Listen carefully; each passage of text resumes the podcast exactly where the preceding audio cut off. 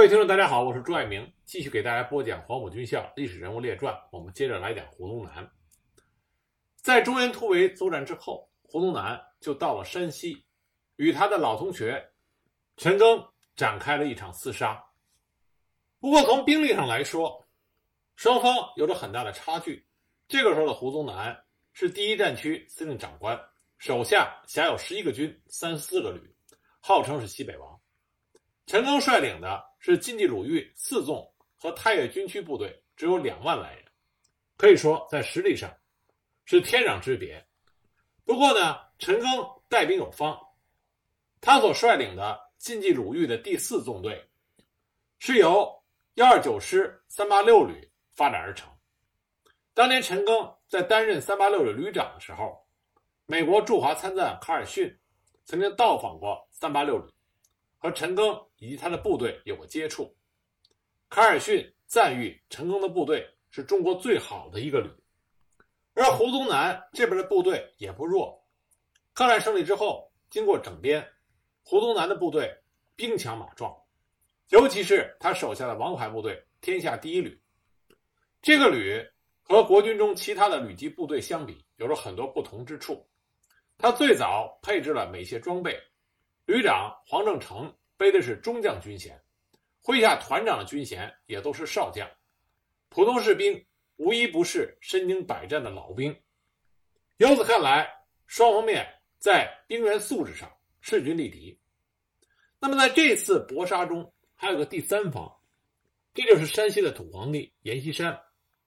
阎锡山一直自称是在几只鸡蛋上跳舞。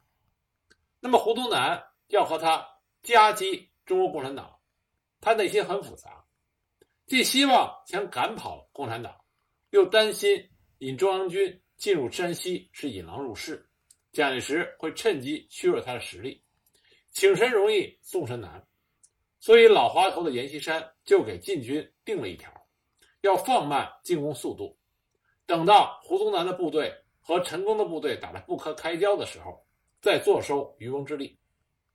那么，阎锡山的这种小算盘，就给了陈赓可乘之机。陈赓决定以部分的兵力前置阎锡山，先集中兵力打胡宗南。一九四六年七月，蒋介石下令胡宗南六个旅北渡黄河，向同蒲路的运城、安义集结，准备北进的同时，阎锡山在临汾一带的王定国部五师则准备南下。蒋介石的目的是胡宗南与阎锡山一起。南北夹击陈赓的四纵。陈赓与胡宗南相识甚久，他看见胡宗南一动，就判断胡宗南必定是要北上，经闻喜下线向侯马进攻。届时王定国部则会南下，一起夹击，以便打通同蒲铁路。陈赓经过仔细的分析和研究以后，决定先打南线，截击胡宗南部。可是胡宗南进兵到达运城以后，就按兵不动了，这是为什么？陈赓也不知道。为此，陈赓想出了一个办法，来吸引胡宗南部北进，在运动中捡起一步。可是呢，在侯马作战对于八路军来说不利。陈赓决定趁着王定国部准备集中南下的时候，自己率领四纵的主力先北上，绕过临汾，去攻打临汾北边的洪洞、赵城这些阎锡山兵力空虚的地方。从而吸引胡宗南北上增援，再转过头来在运动中打胡宗南部。为了打阎锡山，陈赓亲自率领主力冒着大雨北上。义城的司令部只留下了参谋长刘忠守家，负责掌握敌情的变化。不料七月十日，刘忠接到太岳军区第三军分区的报告，说胡宗南部开始北进了，而且十分嚣张，其先头部队第幺六七旅正在向闻喜县进攻。刘忠马上打电话给陈赓，可这时候陈赓已经到了福山县，一时回不来。刘忠就问怎么办？陈赓对刘忠说：“我们马上停止北进，立即回头来打胡宗南。路远了，我一时赶不回去。这次战役，请你指挥，给你七个团，第十旅、第十二旅的六个团，再加上十一旅的一个团。”那刘忠就问怎么打？陈赓说：“我们这个部队还没有打过胡宗南，你要特别注意这个问题。”以前打胡宗南打过的人，现在很少了，而且都当了干部。我们的战士打过日军，打过阎锡山的部队，还没有和国民党中央军交过手。这一战关系重大，一定要打好。”他接着说：“你口不能张得太大，一定要一口一口的吃，要集中三个团、四个团，甚至两个旅打他一个团。一次吃不掉一个团，就吃一个营也好，吃一个营再吃一个营，早晚会把它吃光。要跟他打夜战、近战，白天不能打，白天部署，准备晚上出击。陈赓的根本意思就是要集中优势兵力去打。很快，胡宗南先头部队第幺六七旅。”就到了闻喜县城，第三十一旅进占赵家庄、朱村、张湖镇等地，但是其主力尚在下县以南。两个旅的孤军深入解放区七十多公里，除了遭到游击队和民兵的袭扰之外，没有与陈赓主力接触过，所以态度极为骄横，部队分散。刘忠决定拿敌人的第三十一旅开刀，用六个团打他两个团，另外一个团。监视曲沃城内的守敌，部队连夜出发，冒着倾盆的大雨，于十一日进抵闻喜县的年长孙家庄一线，进行隐蔽。十三日晚上，司纵对国军第三十一旅突然发起了总攻。这个旅共两个团，毫无准备。战斗发起之后，进行的很顺利，国军被歼灭一个团和旅直属队一部。十四日夜，又在如意下诏。歼灭了他另外一个团和剩下的旅直属队全部，仅旅长刘明昭一人逃走。国军第三十一旅遭受进攻之后，旅部的电台急速地向闻喜、下县和运城等地求救，却都没有得到回答。胡宗南和他的手下当时并没有将四纵放在眼里。黄昏前，各地电台相互联系一下，过后就关机睡觉。当得知第三十一旅遭到袭击的时候，闻喜县城的第幺六七旅。派了一个团来支援，结果又被歼灭了两个营。陈赓的战法非常的有效。后来陈赓赶回来以后，见到刘忠，连连的说打得非常好。刘忠说：“你不在，我一直提心吊胆，已经五天五夜没有合眼。”陈赓哈哈大笑说：“那我先命令你睡觉。”刘忠这才放了心，一睡就睡了二十四个小时。等他醒来以后，胡宗南第四十七旅北援闻喜。在峨眉岭被阻击，受到了重大杀伤。第七十八旅北上增援，一个营在东西韩村也被歼灭，战役自此胜利结束。当四纵的战士们押解着数千俘虏经过闻喜县的衡水镇的时候，有人就问被俘的国军连长：“你们中央军不是说自己很厉害吗？怎么被解放军抓了这么多？”连长回答说：“不是我们不行，而是他们打仗超出了战术原则。”没等我们拿起枪架起炮，就把我们俘虏了。战斗刚结束的时候，陈赓就给第十三旅旅长陈康打电话，让他派人连夜将俘虏的国军三十一旅电台台长送到纵队指挥部来。陈赓准备利用这个电台台长进行情报战。陈赓大将不愧是做情报战的出身。国军三十一旅电台台长到达指挥所之后，陈赓亲自与他谈话。交代了俘虏政策，待这个人情绪安定之后，陈赓就让他到通信科，教通信科的人使用报话机的方法，又叫他听报话机里人的讲话，叫他指出是哪个指挥官的声音，该指挥官的姓名、番号、驻地名称以及密语等。当晚，国民党军队电台活动不多，到了破晓的时候，开始频繁联络，因为这个时候，胡宗南的整编第一军军长董钊。找不着他的第三十一旅，十分着急，询问了好几个部队，部队长怕被责备救援无力，所以都推说不知道。于是董钊命令第幺六七旅旅部派部队去搜寻，国军报话机里就突然传出各旅团之间报话员的互相询问，说怎么这两天听不到三十一旅电台台长的呼唤，他的情况怎么样了？回答是提起他来叫人伤心，他失踪了。当时被俘的国军电台台长听说同行在打听自己，竟然哭了起来，一再的要求和这些同行进行通话，但当然这是不能允许的。田荣后来说，这个人情感太脆弱，不适宜随我们指挥部行动，但是呢，他做了一些工作，对我们有功，将他送到后方，好好优待他。这个时候，陈赓已经通过电台掌握了胡宗南部队。行动的情况。也就是说，在这次作战中，陈赓已经占到了先机。董钊率领第一军挥师北犯，不经意间，三天内就糊里糊涂地损失掉了一个旅、两个营。但他很快就吸取了教训，责令各部队晚上收缩队势，白天缓缓地并肩推进。黄昏前，就像刺猬一样聚集在一起，宿营构筑工事，加强警戒。陈赓在吃掉了胡宗南一个旅、两个营以后，觉得不满足，本来想再狠狠地打他一下，但看到无计可成，只好留下十三旅与胡宗南的部队周旋，其余主力北上同蒲路的中段，来打土皇帝阎锡山。打阎锡山，陈赓先攻洪洞，再打霍县，然后攻赵城。赵城被阎锡山自诩为路上要塞，陈赓从东南北三面攻城，偏偏把。面临汾河的西城留为缺口，激战一天一夜之后，东面和西面全被占领，从霍县前来的援军也被击退，赵城守敌已成梦中之鳖，慌乱之中从西门逃窜，一头就钻进了陈赓为他们准备好的口袋阵，结果无一漏网。直到这个时候，陈赓的老同学胡宗南才听说文下战役的失利，气得火冒三丈。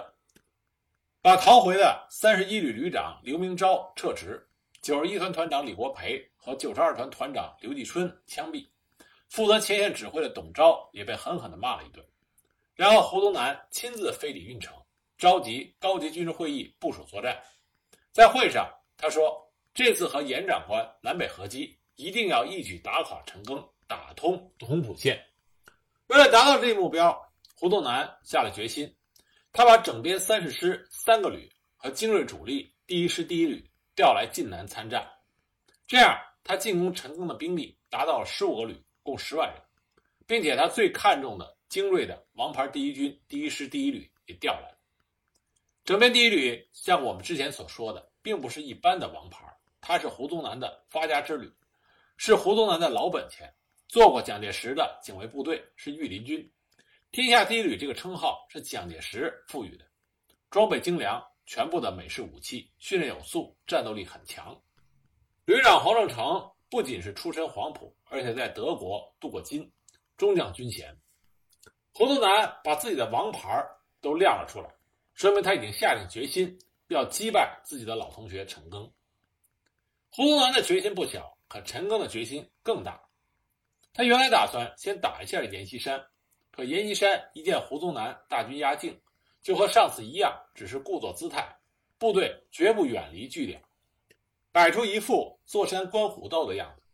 陈赓只好把注意力又集中到老同学的部队上，最让他感兴趣的就是胡宗南的这个天下第一旅。按照八路军解放军的作战理论，应该是先打弱敌，弱处开刀。但是陈赓大将非同凡响，他做出了截然不同的选择。他把作战对象选为整编第一旅，除了战略上的考虑，还有一个很重要的原因。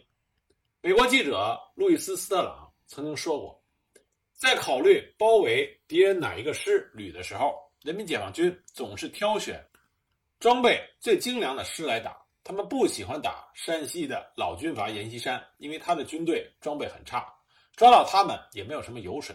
一个前国民党军官在香港的报纸上透露说。他们师曾经收到过人民解放军的新年祝词，新年祝词这么说的：“不用担心，你们不是我们的目标，因为你们没有美国武器。”当然，这种选择是要有底气的，而陈赓大将恰恰并不缺乏这样的底气。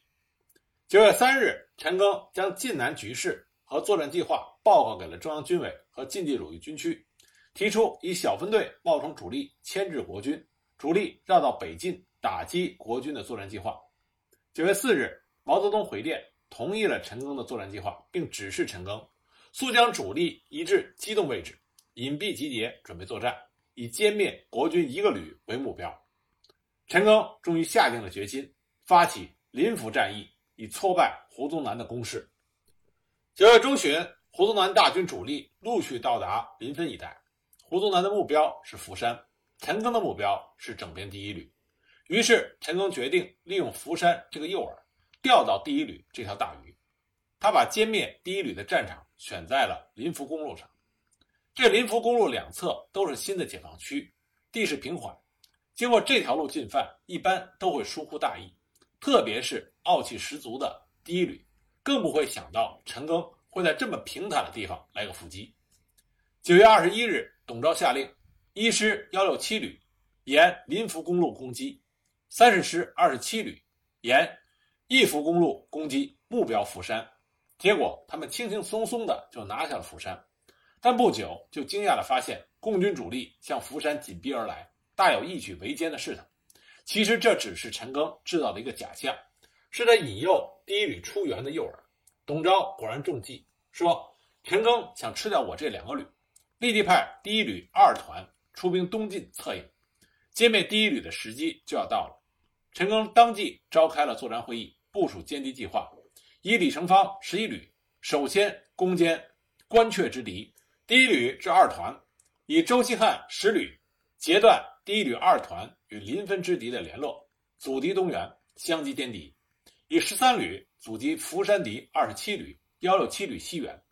太岳军区三分区部队向福山、杨洞钳制该敌；十一旅三十三团向临汾迫近活动，迷惑钳制国军整编九十师。这是一个很大胆的作战计划。毛泽东曾经提出。要集中两倍、三倍、四倍，甚至是五倍或六倍的绝对优势兵力打歼灭战。现在，周希汉、李成芳两个旅围歼第一旅，是毛泽东作战要求的最低线。十三旅则要顶住福山两个旅的西进增援，驻守临汾的有阎锡山的两个师，陈赓仅抽出十一旅的一个团前去迫近活动，这样陈赓就有东西两面被夹击的危险。但他说。不入虎穴，焉得虎子？勇敢地发动了围歼第一旅的作战。九月二十二日天黑前，整编第一旅的二团已经全部集结于关阙村，十一旅的先头部队也随之赶到。二团团长刘亚武向整编第一旅旅长黄正诚报告说，发现土匪骚扰。黄正诚下令赶紧收缩集中部队，但是王亚武虽然表示遵命，口气不以为然。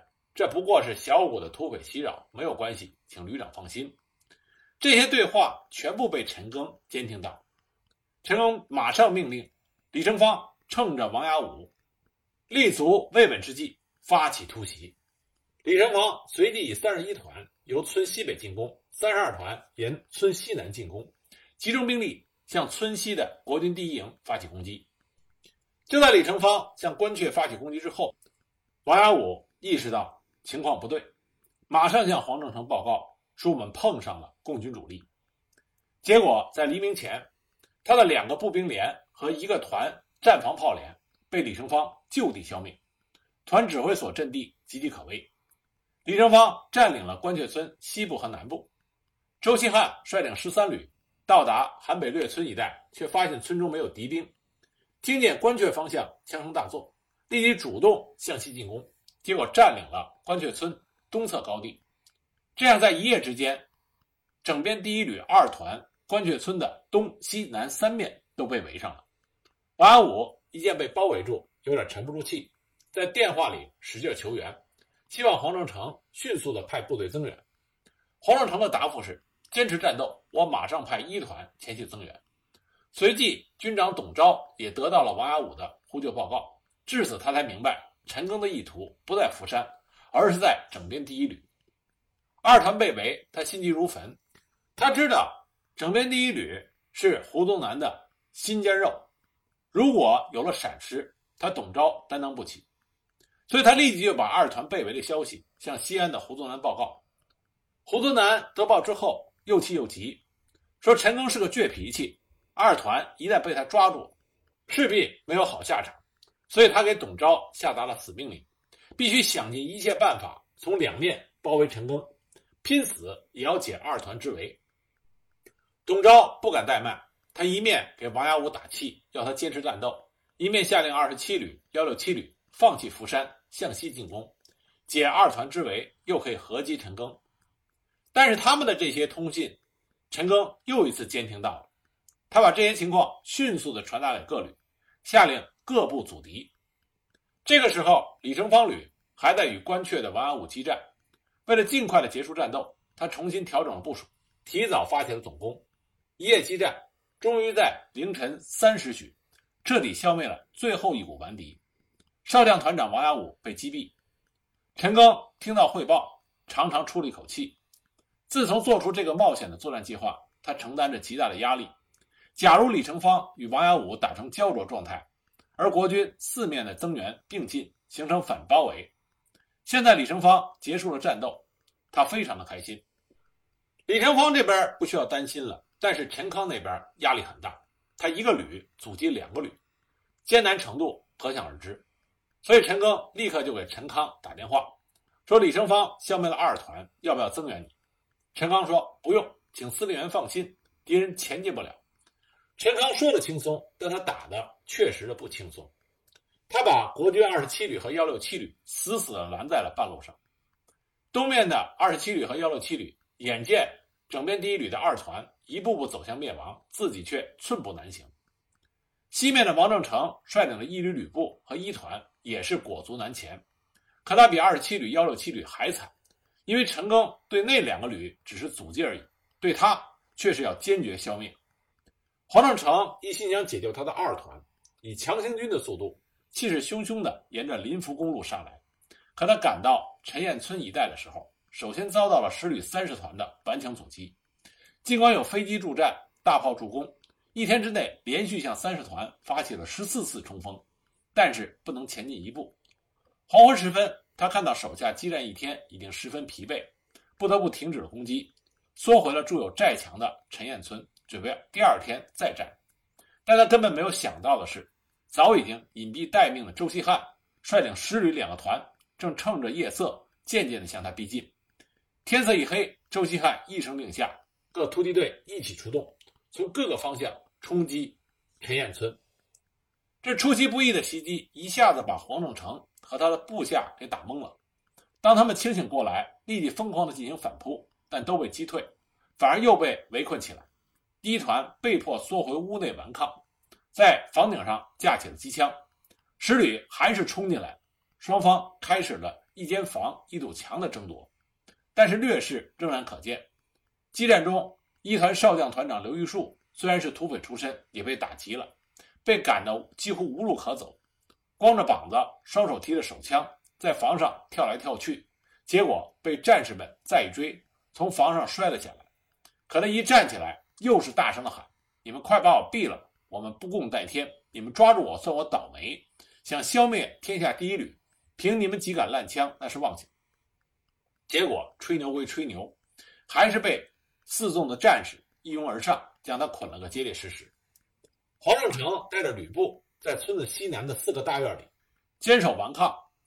他躲进陈堰，刚被包围的时候还满不在乎，但当刘玉树被抓走之后，他开始害怕了，一遍一遍地向董昭呼叫，催促董昭的援兵。董昭也急得像热锅上的蚂蚁。二团已经完了，一团和吕布又顶不住了。他最担心的事情终于发生了。他一边骂着黄正成是草包。又骂二十七旅和幺六七旅两个旅长是窝囊废，但是骂归骂，他还是给二十七旅和幺六七旅下令，要他们一定一定要突破防线，从西面增援黄正成，同时从临汾派兵火速东进增援。二十七旅、幺六七旅确实又加强了攻势，可是陈康的四纵十旅像一道铜墙铁壁一样，根本无法突破。为了迅速的结束战斗。田中命令周希汉拿下陈堰村，并且一再叮嘱说：“一定要活捉黄正成。”周希汉集中最猛的火力进攻，炮兵先对黄正成据守的院落抵近射击，士兵用湿棉被做成土坦克，用炸药爆破为冲锋部队开辟通路。二十九团四连五班长李新田带领两个战士冲过一道七八米长的封锁口，无意之中闯进了黄正成。躲藏的一座高墙大院，一阵猛投乱射，把院子里打的是硝烟弥漫。新战士石来亮向一座窑洞里扔出了一颗手榴弹，正好打在窗口上。窑洞里的敌人慌了，高声尖叫投降。这样七八个满脸灰土的国军士兵举着手从窗口钻了出来。这时候陈赓还在爆化机旁监听着，他听到越来越猛的枪炮声。夹杂着阵阵喊杀声。猛然，黄正成向董昭惊呼：“共军已经进屋了！”说完，一声巨响，爆话机的声音戛然而止。接着，董昭就像招魂一样，在爆话机里连续呼喊着黄正成的名字，断断续续，叫声不绝。黄正成沉默着，没有任何消息。陈赓看了电台一眼，当时就说：“他已经落在了十三旅手里，叫周希汉把黄正成给我送来。”随后，周希汉果然是把黄正成带到了陈赓这里。陈赓一见到黄正成，劈头盖脸的就喊：“你们骄傲蛮横，目空一切，敢拿一个团来碰我陈赓！他胡宗南真是狗胆包天！”骂过了胡宗南，他才问黄正成：“你是黄埔毕业又留学回国，你这个仗是怎么打的？”黄正成说：“你们打仗不讲规矩，我的部队还未展开，就遭到了你的袭击。”陈赓说：“规矩什么规矩？你不服气啊？我就是不许你将部队展开，你真是个草包！”陈赓把黄正成骂了一顿，而胡宗南在得知整编第一旅被全歼的消息，大骂董昭无能，骂黄正成丢脸，然后发誓说：“陈赓，我不活捉了你，我不姓胡。”他连夜坐飞机，匆匆地赶到临汾，要与陈赓决一死战。可这个时候，陈赓早已经率领部队不知去向了。这场作战，陈赓率领四纵，毙伤俘国军五千多人，打破了国民党军队南北夹击、想重新控制同蒲铁路的作战计划，取得了大胜。因为这场作战是陈赓和胡宗南这两位黄埔一期的老同学之间的较量，所以呢，也有很多有趣的译文。我们前面讲到，陈赓在整个作战过程中，利用缴获的电台。对国军的通讯进行了监控。那么在监控的过程中，他听到了一个很奇怪的名字，这就是蒋先生。陈赓是做情报出身，所以他对监听到的信息都非常敏感。这个蒋先生到底是何方神圣？而且发报人是胡宗南，收件人是黄正成。胡宗南在电文中几次的强调，务必要保护好蒋先生。不能有任何的闪失。陈赓第一个反应就是蒋介石，但很快他就否决了这个猜测。蒋介石不可能待在一支旅级的部队里，这不是蒋介石应该待的地方。陈赓又把国民党军中姓蒋的高级军官想了个遍，仍然猜不透这个蒋先生究竟会是谁。不过第二天在电文中，陈赓看出了一些头绪。当时整编第一旅第一团的团长致电给黄仲成。为说旅长情况紧急，何不动用蒋先生？黄正成回电说：“我部被围于小院，蒋先生难以展开。”陈赓敏感地断定，他们电文中的蒋先生应该不是一个人，而是一种神秘的武器装备。陈赓脑子里首先过的就是可怕的毒气弹，国军会不会穷途末路，准备动用毒气弹呢？所以陈赓当时马上下达命令，所有参加进攻第一旅的。四纵部队一律要做好防毒准备，同时命令四纵十旅迅速的穿插突击，以最短的时间全歼这个残敌。再三的强调，第十旅一定要注意那个蒋先生，坚决不给蒋先生有异动的机会。但蒋先生到底是什么，依然没有最后的答案。一直到战斗结束，陈赓心中的谜团才有了正确的答案。原来蒋先生指的是几门。体型硕大的大炮，其口径在当时中国部队里是极为少见的。胡宗南花了大力气，才把如此重型的火力放到了整编第一旅，因此格外的珍惜。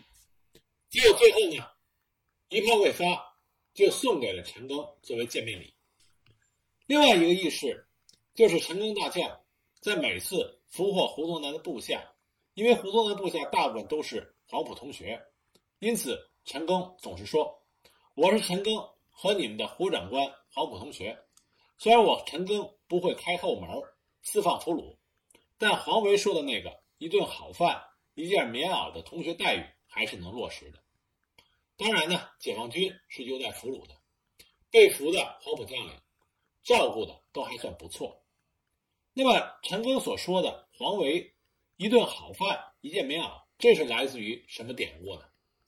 这话说在一九三五年，当时黄埔军校一期毕业生、红军十军团军团长刘畴西，在怀玉山区与方志敏一起被国民党军包围，最后由于敌我力量过于悬殊而被俘。当时国军的前线总指挥黄埔一期毕业生于继时，见到自己衣衫褴褛、冻得发抖的老同学刘畴西之后，连招呼都不打，就让人把刘畴西押走了。而同为黄埔一期毕业生的黄维，在听说此事之后，就公开指责道：“说那么冷的天儿，你也该让人吃顿好饭，穿件棉袄吧。大家同学一场，你也太狠心了。”后来刘畴西烈士还是被蒋介石杀害了，但是黄维照顾同学的好话，也在国共两党的黄埔人中流传开来。这是为什么陈赓说：“我会照顾你们一顿好饭，一件棉袄。”这个同学待遇是可以落实的。正是由于这些黄埔学子对军校有着浓厚的情结，在同一个校园里共同学习的同学情谊，所以当他们对阵的时候，总是让人感慨万千。这也许就是我们所说的“钢刀归钢刀，同学归同学”。